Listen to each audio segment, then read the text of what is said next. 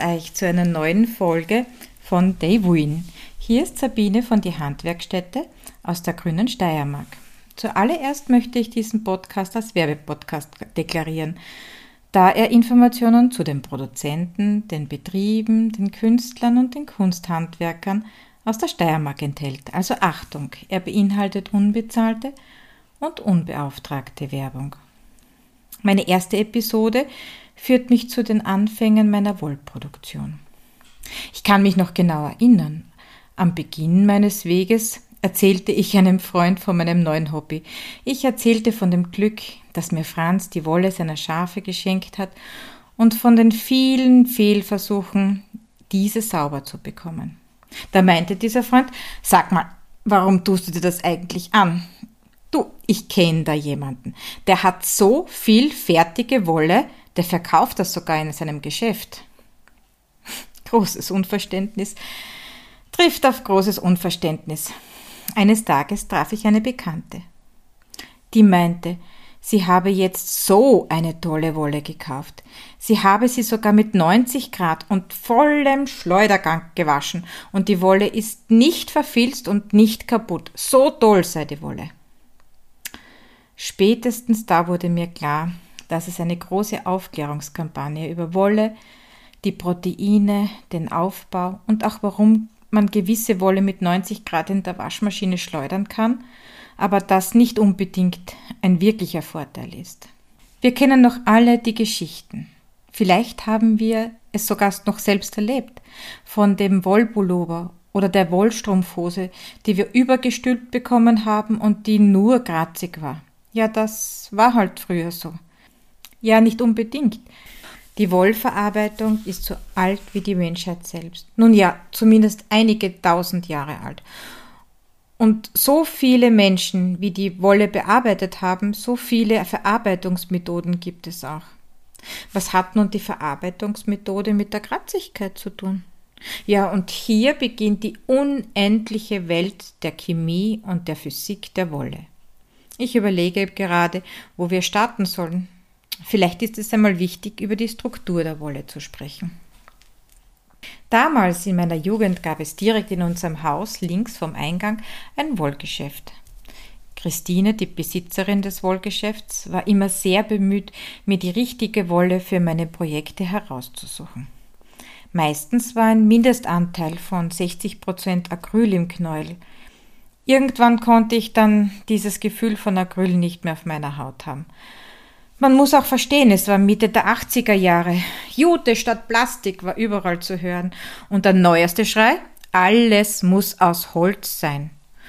So schleppten wir die Aktentaschen aus Holz. Ja, richtig. Aktentaschen aus massivem Holz. Mit Federpenalen aus Holz darin. Und natürlich musste dann auch die Wolle 100% Schafwolle sein. Und so kam ich das erste Mal mit reiner Schafwolle in Berührung. In den 60er Jahren war es ja noch ein Segen und ultramodern, Wolle aus Acryl oder Polyamid oder einer anderen aus Erdöl gewonnenen Phase für seine Strickwaren zu kaufen. Sie war weich, konnte mit in der Maschine gewaschen werden, ohne zu filzen und kam in allen erdenklichen, strahlenden Farben auf den Markt. Nur mit dieser Wolle kam auch das Umweltproblem. Das Mikroplastik in unseren Gewässern und die großen Versprechen von unkaputtbarer Wolle konnte auch nicht eingehalten werden. Zudem wurden diese Acrylpullover mit jedem Waschgang härter und auch kratziger, was so ja nicht beworben wurde. Ich kann mich noch genau an meinen ersten Wollknäuel aus Naturwolle erinnern. Er war braun und hatte noch Strohreste zwischen den Fasern und er roch, ja er roch nach Heu und Wiese und Schaf und er kostete ein Vermögen. Aber dieses sinnliche Erleben blieb mir bis heute in meinem Gedächtnis und war wahrscheinlich auch ein unterbewusster Grund, warum ich meine eigene Wolle machen wollte. Diese Naturwolle war nur kurz erhältlich und musste einer saubereren, unter Anführungszeichen saubereren Wolle weichen. Warum diese Anführungszeichen? Betrachtet man den gesamten Produktionsweg, so weist die industriell gefertigte Wolle eine wesentlich höhere CO2-Bilanz und Schadstoffbilanz aus. Als ich vor sechs Jahren mit der Wollverarbeitung angefangen habe, wusste ich so rein gar nichts über die Technik, Eigenschaft, aber auch zu bedenkenden Risikofaktoren. Ich holte mir Anleitungen aus YouTube und anderen Online-Foren. Oje, was habe ich da alles ausprobiert? Zuerst war das einfache Waschen im Waschbecken dran. Laut einem kurzen Video sollte man die einzelnen Locken im handwarmen Wasser mit ein wenig Seife kurz schwenken und dann trocknen. Das Ergebnis war nicht sehr ansehnlich. Die Wolle war noch klebrig, teilweise richtig bickig und roch sehr streng nach Schaf. Also na, das kann nicht sein. Die zweite Methode war das Fermentieren. Diese Art der Reinigung ist sehr alt. In einem Artikel der Friedrich-Alexander-Universität Department für Chemie und Pharmazie wurde über die Strahlkraft des ältesten geknüpften Teppichs der Welt berichtet. Der sogenannte Bazyrik-Teppich wurde um 400 vor Christi, ja, vor Christus, aus Schurwolle hergestellt und leuchtend rot und gelb und blau eingefärbt. Unter dem Röntgenfluoreszenzmikroskop konnten nun die Forscher das Rätsel der langlebigen Farbe entschlüsseln. Es war die Fermentationstechnik, die die schindelförmigen Außenschicht aufstellte und somit die Farbe in die Faser eindringen konnte. Zwei Dinge fallen mir dabei sofort auf. Die Außenstruktur der Faser und das Fermentieren mit Bakterien. Ich habe es natürlich auch ausprobiert. Nichts denkend. Sogar mit meiner Molekularbiologie-Ausbildung nichts denkend habe ich nun die Rohwolle in Regenwasser. Ja, Regenwasser und Rohwolle wohlgemerkt. Das gesamte Vlies, also mit allem daran hefteten Unrat. Also nun die Wolle in, die, in das Regenwasser gestopft und darin mehrere Tage stehen lassen. Natürlich haben die Bakterien ihren Dienst getan und sie vermehrten sich und haben zum Stinken angefangen. Das Ergebnis war, sagen wir mal, dreckig und stinkig. Nach sehr viel Ausschwemmen mit reinem Wasser und langem Lufttrocknen war der meiste Geruch vergangen. Dennoch war es immer eine unangenehme Prozedur und erinnerte eher an Brennnesseljauche als an eine Waschtechnik. Ich habe sehr liebe Nachbarn. Diese haben dann einfach ihre Fenster geschlossen. Meine Kinder waren da weniger gnädig mit mir. Eines Tages aber, ich war gerade mit der Prüfung Antibiotika und deren Wirkmechanismen beschäftigt, kam mir wieder eine große Erleuchtung. Manchmal ist man ja sowas von alltagsblind. Die lieben Bakterien, die da ihre Tat vollbringen, sind nicht etwa harmlose Milchsäurebakterien wie etwa bei der Fermentation von Sauerkraut, sondern können auch durchaus potente Echerichia coli sein. Das wäre aber auch noch eher harmlos. Ein paar Durchfallkeime, was soll's? Aber der große Bruder von E. coli wäre EHEC, ein gefährlicher Keim, der sehr blutige Durchfälle macht, schwer behandelbar ist und oft auch zum Tode führt. Das ist auch nicht der einzige Keim, der Rohwolle offiziell zum Gefahrenkut macht. Es gibt einige Zoonosen, das sind Krankheiten, die vom Tier zum Menschen sich ausbreiten können. Also es gibt einige Zoonosen, die bei dieser Form der Reinigung sich vermehren und Mensch und Tier schaden können. Im Laufe der Zeit möchte ich einige der Krankheitserreger von Schafen vorstellen. Ich stelle dabei aber keinen Anspruch auf Vollständigkeit. Nach einigen weiteren Fehlversuchen begab ich mich wieder in meine heimelige Welt der Wissenschaft. Über Wollverarbeitung gibt es ja einige gute, alte, ja sehr alte Bücher. Eines meiner liebsten ist aus den 30er Jahren, also 1930er Jahren, und beschreibt die Wollwäsche für Lehrlinge und Schüler. Schon dort war das Erhitzen ein wichtiges Thema. Ab einer Temperatur von 60 Grad und 20 Minuten Dauer sollte der Großteil der Bakterien ihr Ende gefunden haben. Außerdem hat sich das Wollfett verflüssigt und kann wie Öl abgegossen werden.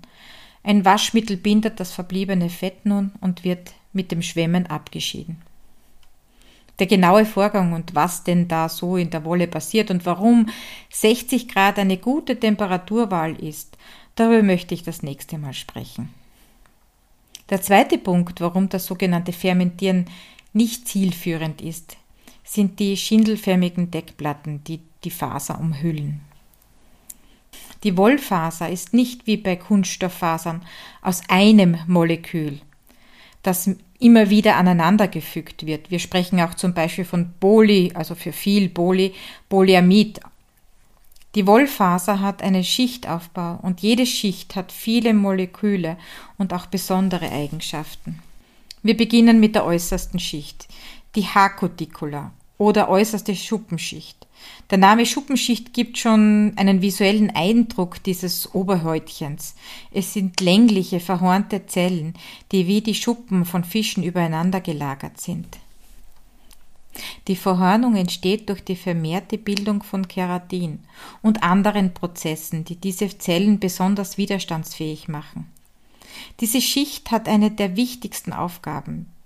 Sie ist in ihrer normalen Funktion wasserabweisend, aber Wasserdampf durchlässig. Eine geniale Erfindung der Natur. Wenn nun diese Schindeln durch das Fermentieren aufstehen, ja sogar abfallen, ist diese Funktion dann nicht mehr gegeben. Die Faser ist angefilzt, was in einem Teppich nicht so sehr auffällt, aber als Pullover doch den einen oder anderen Kratzmoment hervorbringen würde. Dazu fehlt dann der Schutz vor der Wassereinlagerung, was natürlich dem Färben zugute kommt. Die in Wasser gelösten Farbstoffe können ungehindert in das Innere der Wollfaser eindringen und sich festsetzen.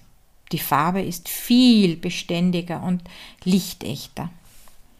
Das Problem daran ist aber, dass das Wasser, das nun eindringen kann, die wasserliebende Matrix. Also die Matrix ist eine im Inneren der Faser liegende Struktur. Also diese nun angreift und die Stabilität der Faser somit vermindert. So, jetzt werden viele denken, aber der Teppich ist nun über 2000 Jahre alt und hat noch immer Fasern. Ja, ja, ein Teppich wird aus Wolle von Schafen gemacht, die keinen geringen Feinheitsgrad aufweisen. Also nicht unbedingt aus Merino. Und je feiner die Faser, umso anfälliger ist sie, wenn nun Wasser in sie eindringt. Ich habe schon einmal das Wort angefilzt verwendet. Also was bedeutet angefilzt eigentlich? Die Cuticularzellen oder auch Haarschuppen bilden eben die äußerste Schicht eines Haares. Die Haarschuppen liegen wie Dachziegeln übereinander in einer Richtung. Und wie nun auch beim Dach oder beim Fisch kann man diese Schindeln in Deckrichtung oder gegen die Deckrichtung streichen. Dabei fällt aber auf, dass natürlich in Deckrichtung kein Widerstand zu spüren ist, aber gegen die Deckrichtung schon. Das ist bei unseren Haaren auch so und auch bei der Wolle. Wir können das gleich ausprobieren, indem wir ein Büschel Haare nehmen, zwischen die Finger nehmen und ein bisschen reiben und die Haare werden sich in eine Richtung bewegen. Eben in die Deckrichtung, weil ja die andere Richtung einen Widerstand hat. Und was hat nun das mit dem Filzen zu tun? Ja, genau das ist Filzen eigentlich. Die Haare bzw. die Wolle liegt kreuz und quer also die Fasern, liegen jetzt kreuz und quer und werden so lange dann verschoben, bis sie ineinander sich verhackt haben. Die Seife beim Filzen benötigt man, damit die Schindeln weiter abstehen.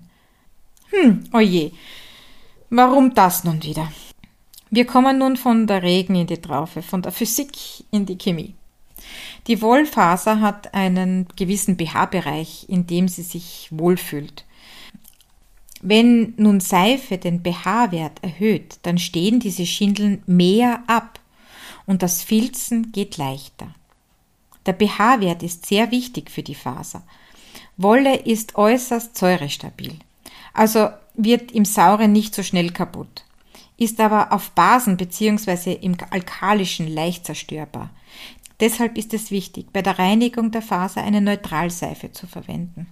Neutral bedeutet damit einen mittleren pH-Wert. Ich habe euch ja im Intro zu diesem Podcast erzählt, dass Wolle rassenspezifisch ist. Also natürlich unterscheidet sich Alpaka, Kaninchen und Schaf, aber auch die unterschiedlichen Schafrassen unterscheiden sich. Ein Grund liegt dabei bei diesen Cuticularzellen oder eben diese Schindeln. Während die Schindeln der Merino-Wolle sehr klein sind und eine Schindel fast das ganze Haar umschließt und in die nächste mündet, man muss sich das jetzt so vorstellen wie ineinander gesteckte Kaffeetrichter. So ist das Wollhaar von zum Beispiel jetzt Southdown-Schafen. Diese Wolle ist viel rauer, mit größeren Schindeln bedeckt. Sie ist links und rechts überlappend. Deshalb ist es klug, wenn man Naturwolle verwenden mag, dass man genau weiß, welchen Anforderungen das Projekt ausgesetzt ist.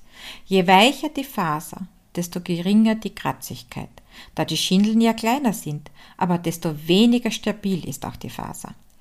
Je gröber die Faser, desto stabiler ist sie auch, desto kratziger ist sie aber auch.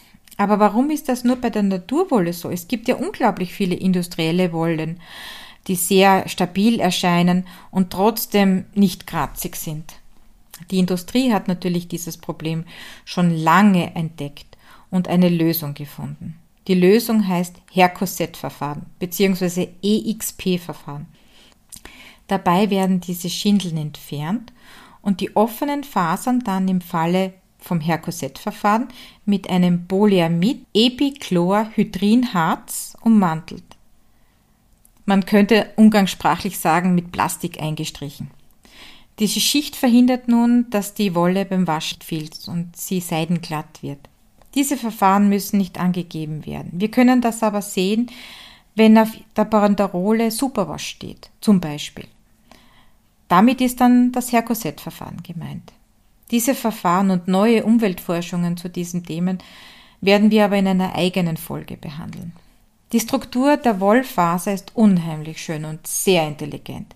Sie ist in Schichten aufgebaut und jede Schicht hat ihre Funktion und ihre Aufgabe. Wusstet ihr, dass eine Membran im Inneren der Faser sogar Wärme erzeugen kann? Ja, richtig, wir sprechen von einer exothermen Reaktion. Die Wollfaser kann also nicht nur Wärme dämmern, sie kann auch welche produzieren. Wie das nun funktioniert, erzähle ich euch gerne in einem meiner nächsten Podcasts. Außerdem möchte ich gerne über den Unterschied von Schafwolle zu Brennnesselfasern sprechen und euch Kamen vorstellen, die mit Stoffen aus den Brennnesseln Kleidung entwirft und herstellt. Wie immer, dieser Podcast dient eurer Unterhaltung, stellt keinen Anspruch auf Vollständigkeit oder Richtigkeit. Die angegebenen Fakten aber werden von mir zum Selbststudium und zur Überprüfung mittels Link in der Description Box hinterlegt. So wünsche ich euch einen schönen, wolligen Tag und auf ein Wiederhören bei der nächsten Folge von Dai Wuin oder die Steiermark spinnt.